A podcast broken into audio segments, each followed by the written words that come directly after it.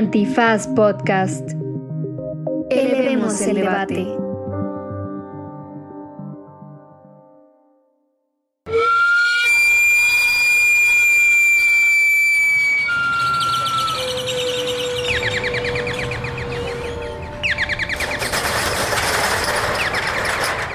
En ese momento tienes que clamar a Él, porque es necesario que esto acontezca. Hermano, me acaba de llegar Puppet original tipo alemán. Sube, sube, sube, sube, sube. Mamey rico, mamey dulce. Es el mismo tipo de efecto, pero aún más intenso. Prietologías. Hola, ¿qué tal a todos los prietos, prietas y prietes de este bellísimo planeta? Yo soy Dani Y yo soy Lenny. Y juntos les damos la más cordial bienvenida a este primer episodio de el proyecto Prietologías. Les agradecemos muchísimo que tengan a bien escucharnos en cualquiera de las plataformas que hayan decidido escucharnos y pues les agradecemos mucho su tiempo y como ya lo pudieron leer en la descripción de la del episodio, les vamos a dar una pequeña embarrada de los términos y frases que muchas veces hemos utilizado para perpetuar el racismo en este país. Es correcto, hicimos una pequeña curaduría de ciertos términos y palabras que consideramos que reproducen el racismo y que decimos todos eh, de manera cotidiana y pensamos que es necesario empezar a cuestionar un poco por qué. También cabe mencionar que este episodio le hemos nombrado el episodio cero, el episodio maya, porque creo que los mayas son un claro ejemplo de cómo se nos niega ¿no? ese crédito de haber hecho en el pasado grandes obras arquitectónicas y que los del History Channel nomás no nos dejan. Dicen que fueron aliens, dicen que fueron extraterrestres los que hicieron las pirámides, que no era posible, es más que Quetzalcóatl era como una especie de, de nave espacial. y no, No, justamente eh, este episodio es para eh, honrar a, todas estas personas a las que nos han, nos han negado en algún momento el conocimiento de algo. Es por eso que eh, este episodio se llama el episodio Maya en honor a los creadores del cero y honrar su cultura y honrar su existencia. Es un, un poco una, una, una analogía a todas las personas y talentos prietos que han sido negados y que les han puesto otra autoría, ¿no? Sabemos que no se nos reconoce muchas veces el talento. Entonces, por eso creemos que el cero, que es nuestro, que es mesoamericano, es necesario mencionarlo, enaltecerlo y, pues, ponerlo en donde debe estar. Muy bien, ¿estás lista, amiga? ¡Vámonos! El primer grupo de palabras que curamos para todos ustedes que nos están escuchando, Oaxaco, Corita, Chapita, Yope, y que obviamente no son los únicos, ¿no? Hay muchísimos más, pero que apelan justamente a la geografía de donde pudieras. Ajá, a ciertas culturas. Digamos A ciertas que, culturas. que estos términos son geopolíticas. Leo, Leo. No, a ciertas, pues sí, asociamos estas palabras Oaxaca, Corita, Chapita, Yope con ciertas culturas, ¿no? Generalmente de, estados o geografías donde se asocia mucho a la idea de lo indígena, ¿no? Son palabras que tenemos muy en la cabeza de que un oaxaco no es chaparrito, es moreno, es feo y posiblemente viene de una comunidad indígena, ¿no? Entonces no está como a la altura de, de las grandes ciudades y no tiene la sofisticación y el intelecto de una persona seguramente más blanca. Y no, creemos que en esencia realmente es muy difícil a veces escuchar estas palabras sin que sea en un contexto racista. Por ejemplo, yo como oaxaqueño, pues yo soy oaxaqueño, ¿no? Si te dicen Oaxaco, tú sabes que te están queriendo chingar, ¿no? Y más si viene acompañado de Oaxaco aferrado, ¿no? Que sí somos aferrados, y los- lo cual nos ha llevado muy lejos, pero el punto es que sí viene por lo general con un tono despectivo de superioridad racial. Sí, efectivamente. Entonces, estas palabras no están mal, pero cuando nosotros las enunciamos y las combinamos con este tipo de agravios en contra de una persona es cuando están mal. Entonces, no tiene nada de malo decir eres un oaxaqueño porque no, pues tú eres un oaxaqueño. Pero cuando digo pinche oaxaqueño aferrado o oaxaco aferrado es cuando tiene ya una connotación distinta y es cuando esta palabra está mal empleada. El siguiente grupo de palabras es eh, mulato, apiñonado, café con leche, trigueño, morenito, morenita, morenite. Y bueno, elegimos estas palabras porque las agrupamos, porque tenemos la convicción de que son eufemismos, ¿no? Que según la RAE, según esta bola de viejitos, este, es una manifestación suave y decorosa de ideas cuya recta y franca expresión sería dura o malsonante. Es decir, un eufemismo trata de esconder lo malo que hay en, en alguna cosa o en alguna palabra, ¿no? Entonces cuando decimos como es que es café, pero con leche, ¿no? Es como, es que es apiñonado. No, no, no, está prietito, es apiñonada. La niña es apiñonada. Entonces trata de esconder lo malo, que en este caso sería lo oscuro. Entonces, entendiendo que el eufemismo es esta parte o, o esta manera de tratar de ocultar eh, algo malo en ti o algo malo en algo, eh, está mal utilizado también cuando quieres como enaltecer, o sea, si quieres hacer un cumplido, hay mil maneras de hacer un cumplido, pero por favor, no hagas este de, ay, es que tú eres mexicano, o, o, como a estas personas que les pasa, ¿no? Con su piel blanca, que tenemos amigos blancos, que nos han dicho, ay, pero si no pareces mexicana. Ajá. ¿Qué? sí, porque sobre todo por la palabra morena dicen mucho como es que más porque tienes el cabello castaño y los ojos negros, ah, es que es morena. No, no. Eres blanca, pero con cabello castaño, ¿no? A todas las personas que nos estén escuchando, eh, eh, todos somos prietos en algún punto. Siempre va a haber un punto en el que nosotros seamos el más prieto de algún lugar. Entonces, tú puedes ser blanco y puedes ser un blanco mexicano, pero de cierta manera tu tono de piel, porque también nos lo han dicho amigos blancos, que tu tono de piel no es el mismo. Que tenemos Justa- muchos amigos blancos. Y tenemos... Buenísimas personas. Ah, gente que yo quiero muchísimo. Muy inteligentes. Muy inteligentes. Muy, muy, pilas. Entonces también son como términos ambiguos, ¿no? Como que está chido ser morena, pero si eres blanca. Pero si eres prieta, entonces ya es como, uff, está, está morenita, ¿no? Esa niña es morenita. O sea, se usa mucho como con, con, con condescendencia a veces.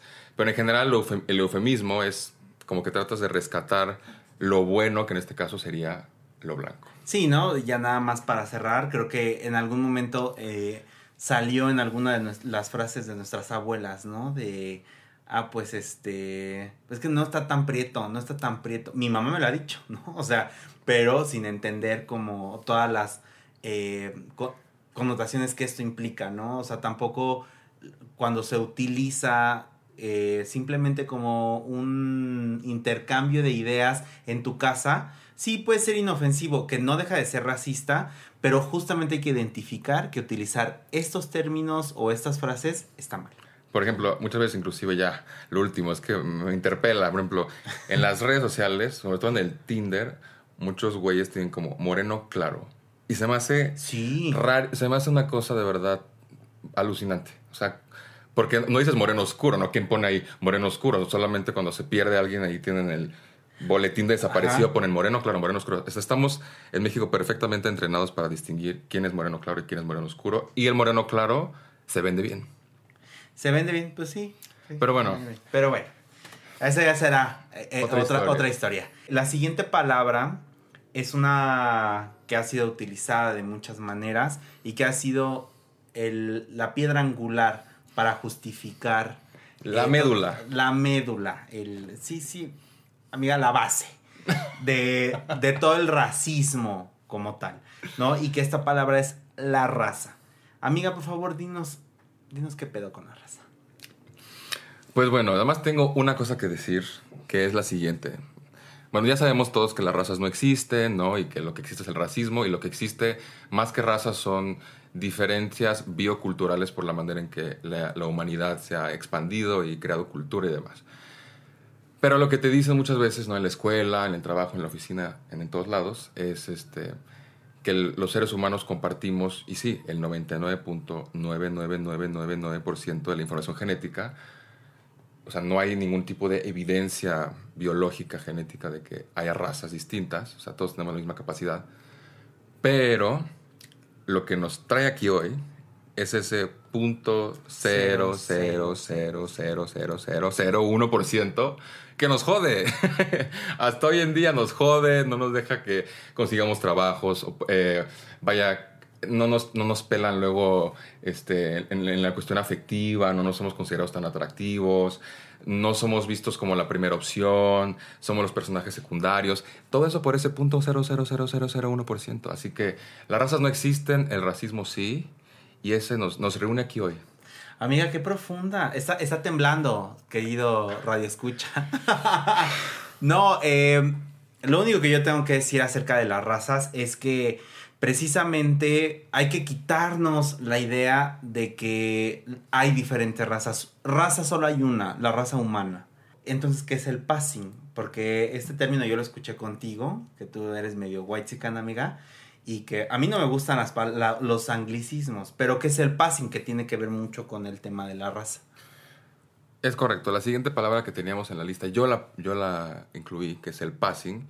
Y sí es un concepto gringo, gringuísimo, pero se me hace muy útil y creo que es muy necesario mencionarlo. Porque pasa aquí también. Porque pasa, el passing pasa. el passing El pasa. passing pasa. Y el passing es estas personas que son producto de una cruza de fenotipos distintos. Y nace una persona que, digamos, si se esfuerza un poquito, está como en un, en un limbo, ¿no? Como que es moreno, pero no claro ni tan oscuro.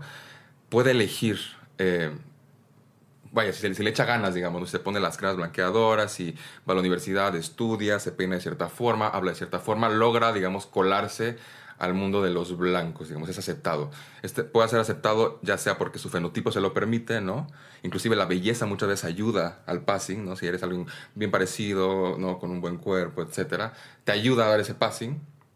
Y otra también es la clase social, ¿no? O si tienes dinero, el conocimiento, tienes, no sé, doctor, etc., te vas como blanqueando y vas agarrando estos, estos modos como de, de la modernidad. Entonces, hay gente que no tiene el passing. Tú y yo no tenemos el passing. o sea, por más que nos pongamos la, B, la Pons Clarant B3 y por más que nos pongamos el tinte, somos prietos. Pero hay gente que sí tiene este, digamos, esta posibilidad de elegir para qué bando estar. Entonces, desde Prietología les agradecemos a todos los que han decidido por convicción ser prietos. Amiga, qué intensa. Pues yo lo único del passing que puedo decir es que eh, yo lo he visto, o sea, lo he visto, eh, no lo he vivido, evidentemente. Ni lo vivirás. Ni lo viviré. y tampoco es que lo quiera, fíjense.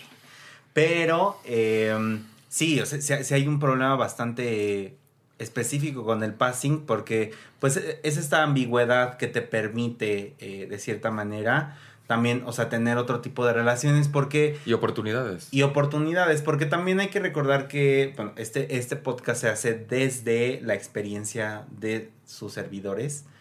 Y, y sí, o sea, el passing es algo muy, muy común. Ah, ya- yo, un ejemplo perfecto para ilustrarlo, que es algo que todo mexicano conoce, es Porfirio Díaz. Porfirio Díaz es una persona que usó el passing, eh, el passé en francés, porque Él- ah, era, él era chava tenía el fenotipo, tenía los rasgos, tal vez la altura, no tuvo una, una formación y se ponía polvos y se ponía guantes y se afrancesó y revistió el centro histórico de, de monumentos a la francesa y demás. Y él tiene el passing, es más, está enterrado en Francia y le van a llorar ahí los whites y casi toman fotos. Entonces, Porfirio Díaz pasó al otro bando. Él sí, pa- amiga, cruzó, Cruzó. cruzó, el Él planeta. cruzó el planeta. Literal. Y pues mi, mi, mi BJ, mi Benito Juárez, por más que quisiera, él no tenía el passing. Tal, vez, él, tal vez él tuvo el passing social, pero no el passing, vaya, corporal. No, amiga, uno está enterrado en, en Que- el otro lado del mundo. que en cada y billete el, el Benny cada vez lo ponen más, más guapo al Benny. Más guapetón le pasó como a Vicente Guerrero, pero... Como pues, Guerrero. bueno, pero bueno, ya esa es una cuestión distinta.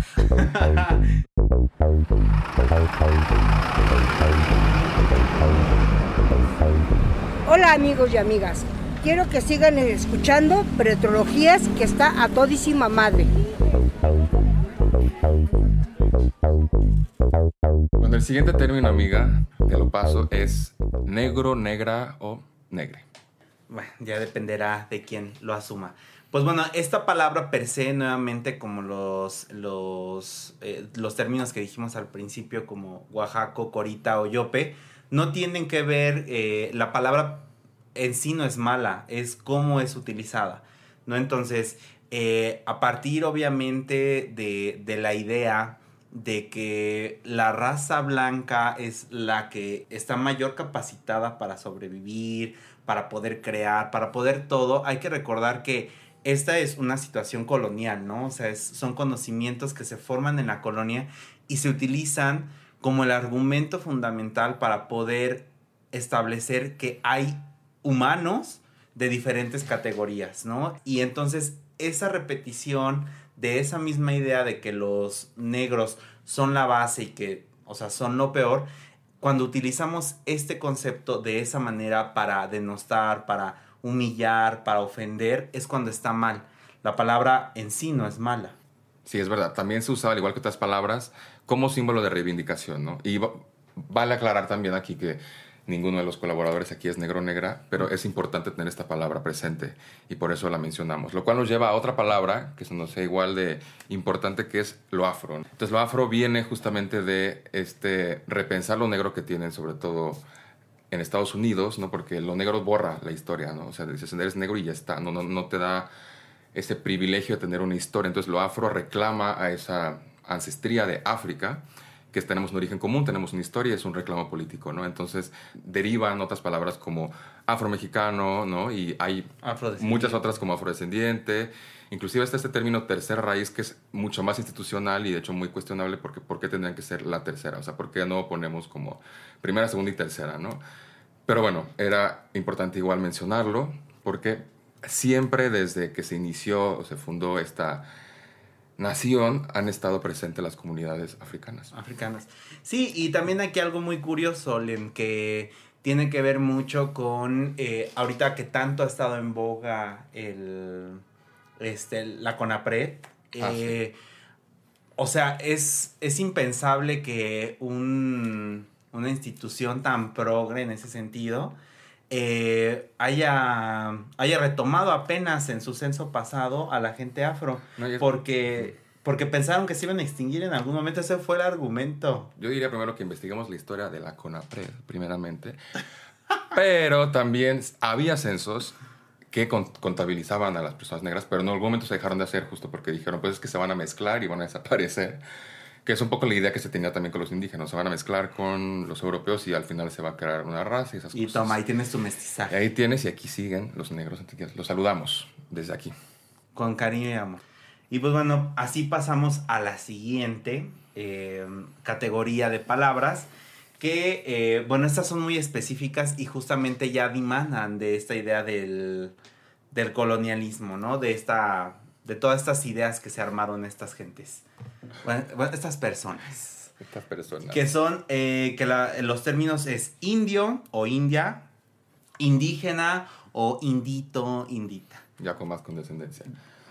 Este grupo de palabras es, al igual que la última, negro es un término colonial y eh, nace de un error histórico, amiga. Uno de muchos, muchos que cometió el viejo continente, que fue perderse, un, un explorador ahí que se disputan su, su nacionalidad de origen, llegó aquí perdido y pues dijo que todos eran indios, ¿no? Básicamente, ¿no?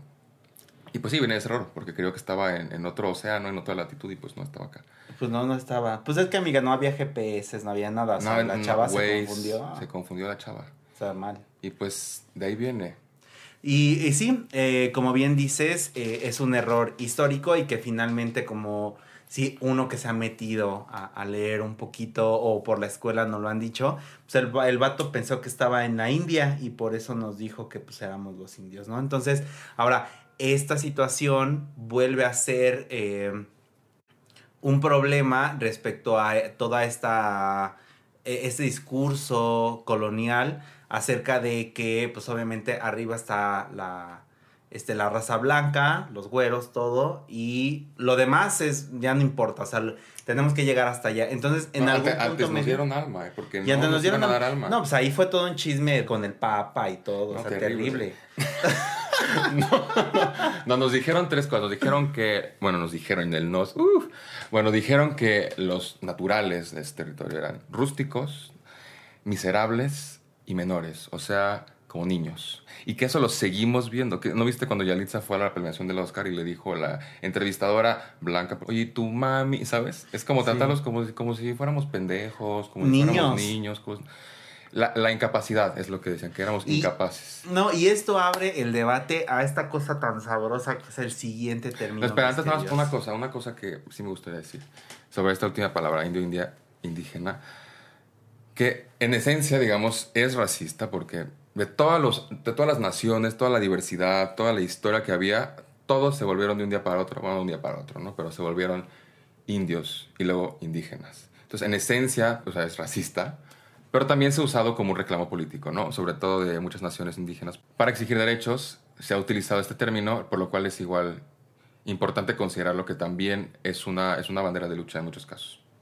Que bueno, hay que tratar de ya no utilizar esta palabra este, de esta manera. Creo que somos muy conscientes, o sea, si ya eres apto para abrir tu plataforma en donde nos estés escuchando, o sea, creo que eres suficientemente inteligente para no utilizar ya estas palabras de esa manera, ¿no? Sí, con Y una creo que- ideología racista detrás. Sí, claro, y hay que reconocer que todos somos racistas y que en algún momento lo hemos utilizado, o sea, yo, yo la he usado. Entonces, finalmente ya cuando tienes toda esta carga ya como de, de estudio, que somos muy privilegiados por entenderlo, eh, ya, ya, ya, ya puedes decir, ¿sabes qué? Ya no, ya no lo voy a utilizar de esa manera, ¿no? Como decir, a pinche indio, ¿no? No tiene mucho que me lo acaban de decir y una persona que consideraba un amigo. Entonces, o sea, te lo dicen como, ah, puto indio, o sea, y es como de, güey, ¿por qué tendría que ser una palabra ofensiva? Entonces hay que tratar de, de eliminarla de nuestro vocabulario. Y bueno, la siguiente palabra, amiga, este, tenemos muchos problemas con esta, ¿eh? Porque No me deja dormir. no, no nos deja, no nos deja dormir. Y creo que a toda la banda que nos asumimos eh, antirracistas, creemos que esta palabra es una mamada, es un mito y es una cochinada. Y me refiero a el mestizaje. El mestizo, el mestiza, le mestice. Le mestice. Entonces, ¿qué tienes que decir acerca del mestizaje, amiga? A ver, a ver, descósete. Bueno, así como en otras intersecciones el enemigo a vencer sería el patriarcado, nosotros- creemos que el dragón de siete cabezas es el mestizaje. ¿Por qué? Porque es un mito, porque es falso y porque es racista. Porque es un mito porque viene de esta idea de que hubo dos razas nada más, ¿no? O sea, una española y una indígena y que se funcionaron y que nació otra. Y eso no pasó, o sea, hasta la fecha, o sea, es más, en esa misma época hay gente que nunca se quiso mezclar. Hay casos históricos como Puebla, que Puebla tiene un pasado blanquísimo. Y otros lugares donde nunca llegaron a querer mestizarse y mantienen todavía su origen. Entonces es un mito, ¿no? Es falso por lo mismo, porque no sucedió así. Es más bien una política estatal. Y es racista porque lo que dice el mestizaje es que, pues que todos somos iguales, que todos somos mexicanos, pero lo que oculta es por abajo, subrepticiamente, que a lo que se aspira realmente es a ser blanco, ¿no? A ser blanco, ¿por qué? Porque se habla español, porque se, se vuelve una parte del engranaje capitalista, o sea, se vuelve consumidor, uno se vuelve una persona que aspira a tener este, pues, un trabajo en la ciudad y una familia, ser católico, o sea, todas estas cosas es lo que... O sea, ser un panista. O sea, ser un panista, básicamente. Exactamente. Sí, yo creo que ahí eh, el, el gran problema es que eh, hay que entender que el mestizaje como, como una política o como el instrumento para poder decir, eh, obviamente, como todos lo sabemos, la historia de este país está envuelta por muchísimas culturas, por muchísimas expresiones, y cuando llegan los españoles dicen, ah, pues, o sea, como no, los, como no les entendemos, como eran ignorantes en ese sentido, como no los entendían, pues a todos nos, nos dijeron, no, pues todos son indios. Entonces, a partir de la idea de que, bueno, todos ustedes indios, con nosotros españoles, vamos a ser mestizos y vamos a crear eh, un nuevo futuro, es como olvidar y amalgamar que había toda una riqueza y que había toda una diversidad de formas de ser, de existir. Y sigue habiendo. Y la sigue habiendo y que finalmente eh, no podemos dejar de lado. O sea, obviamente no es lo mismo, por supuesto, ser una persona de Oaxaca con uno de Guadalajara, porque por supuesto que hay diferencias que se van a notar. Obviamente la banda de allá pues se siente como güera, se siente como muy De aspiracional. los altos. De los al- de gente de los altos. Hay muy gente muy chida también. Pero vaya, o sea, sí hay de cierta manera un ingrediente que te da el tema de tú sí ser mestizo y el, y el que no es mestizo, o sea, como el, el indígena puro. O sea, hay veces que hasta somos hasta objeto de sus burlas, pero Exacto. vaya, hay que entender que el mestizaje es solamente un mecanismo, un artefacto, Es una mamada. es una... Bueno, para pronto. Sí, porque, porque esa idea de que todos somos iguales es falsa. O sea, si vas a pedir un trabajo, no es, o sea, no todos somos iguales. O sea, en este país, el tono de piel, tu fenotipo, tus características físicas, tus hábitos, determinan Tu tus condiciones de existencia y muchas veces tu destino. Porque aquí llegan gente de fuera y triunfa, ¿no? Luis Miguel y llega este Rocío Durcal y llega un chingo de gente porque aquí como es tan bueno el racismo y funciona tan bien el mestizaje es tan cabrón que aquí vienes de fuera y pues te va bien, te dan trabajo. Los argentinos son una, una cosa brutal, por ejemplo, No, brutal. No, o sea, nada más prende tu tele Bueno, los a las blancos, porque hay gente argentina, los marrones, un saludo, muy chida y muy diferente. Y Pero no, o sea, simplemente basta con prender la televisión a las 9 de la mañana, la televisión pública, ponle a cualquiera de los dos canales que hay de televisión.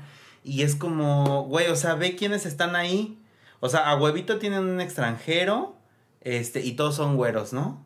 O sea, y es como, mm, o sea, ¿qué Sí, pedo, no. O sea, no, no somos iguales, banda. No, no, perdón, pero no somos iguales. Lo cual nos lleva a, a la palabra que da nombre a este, a este proyecto, a, A esta iniciativa, A este momento. a este momento histórico de esta gran nación. Entonces, la siguiente palabra es la que le da sentido a todo este proyecto, la que le da el rumbo y la dirección. Es, es la rosa de los vientos de nuestro proyecto. Y que es la palabra prieto, prieta o priete. Ya dependerá de usted cuál quiera agarrar. Y por favor, amiga, definición, ya que está tan, tan animada. Andamos muy animadas, andamos muy animosas. Eh, pues bueno, la palabra prieto eh, se ha utilizado como para denostar. Este término no lo van a encontrar en ningún lado. Este término nació de rebotarlo aquí entre Las copas de mezcal y resentimiento social.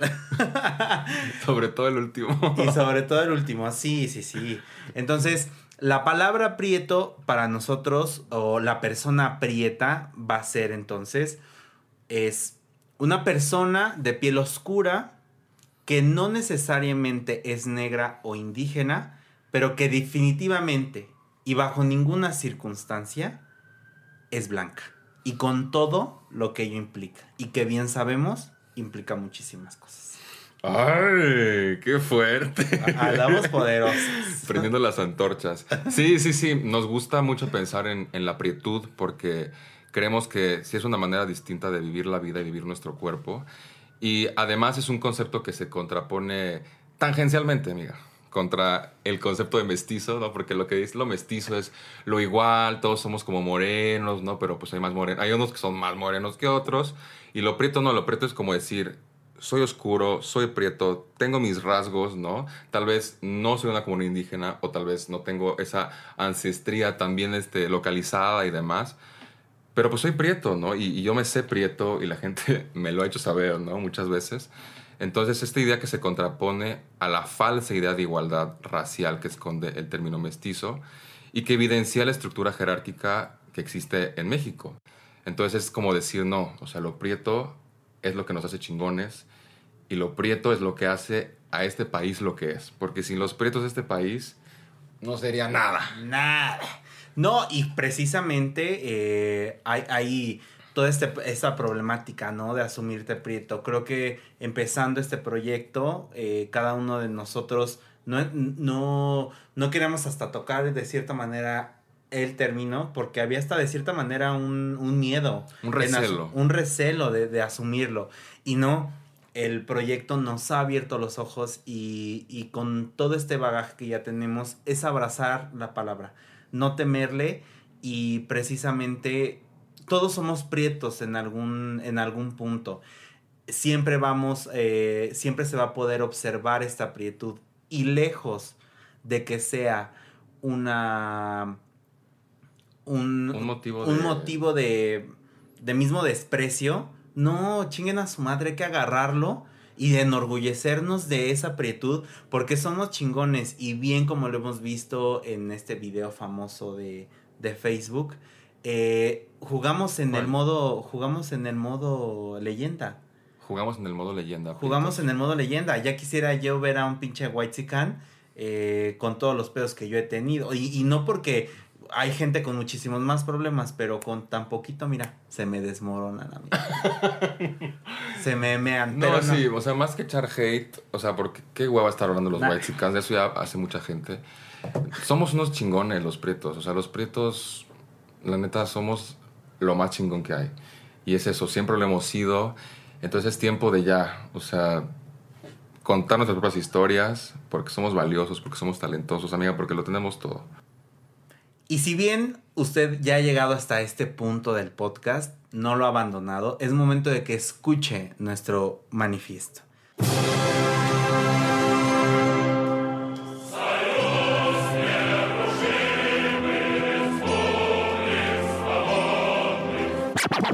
Y hasta la victoria. Hasta la victoria. Y se vivan las pachecas y pachecos. Los amamos, canales. Las abajofirmantes, al igual que la mayoría de los mexicanos, hemos atravesado por un chingo de peripecias, producto de la acumulación histórica de desigualdades, pero no por eso nos vamos a victimizar. La cruel realidad que vivimos día a día ha sido impuesta, adaptada e invisibilizada. Es por eso que este proyecto a huevo que nace del resentimiento, pero también del perdón. Y no nos hagamos pendejos. Es necesario dejar perfectamente claro que nuestras vidas sí tienen otros grados de dificultad que no pueden entenderse desde la burbuja del privilegio. Solamente nosotros sabemos todo lo que nos afecta y lo que nos duele y lo que nos niegan por ser como somos. Porque ser prieto es una herida abierta. Y por eso es que justamente todo lo que alguna vez pudo avergonzarme cuando era niño, mi familia, la manera en que crecí, es lo que hoy me hace sentir todo el poder de mi propia historia. Y cuando uno se da cuenta y decide ser prieto, porque hay un punto en el que es una decisión, yo creo que es una manera distinta de existir. Es una libertad y una alegría que me ha hecho darme cuenta de lo valiosos que somos y un amor profundo. Porque si bien hay mucho dolor, también hay muchísimas razones para levantarse, verse al espejo y decir, a huevo que sí, qué bueno que soy prieto.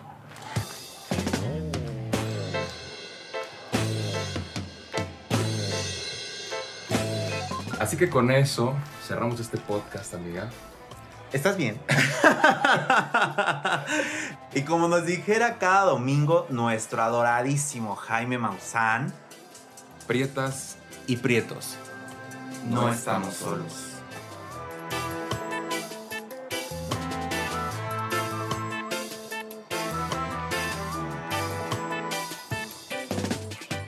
Благодарим авторов гимна бывшего Советского Союза. Сергей Михалков и Александр Александров. Всегда вперед к победе!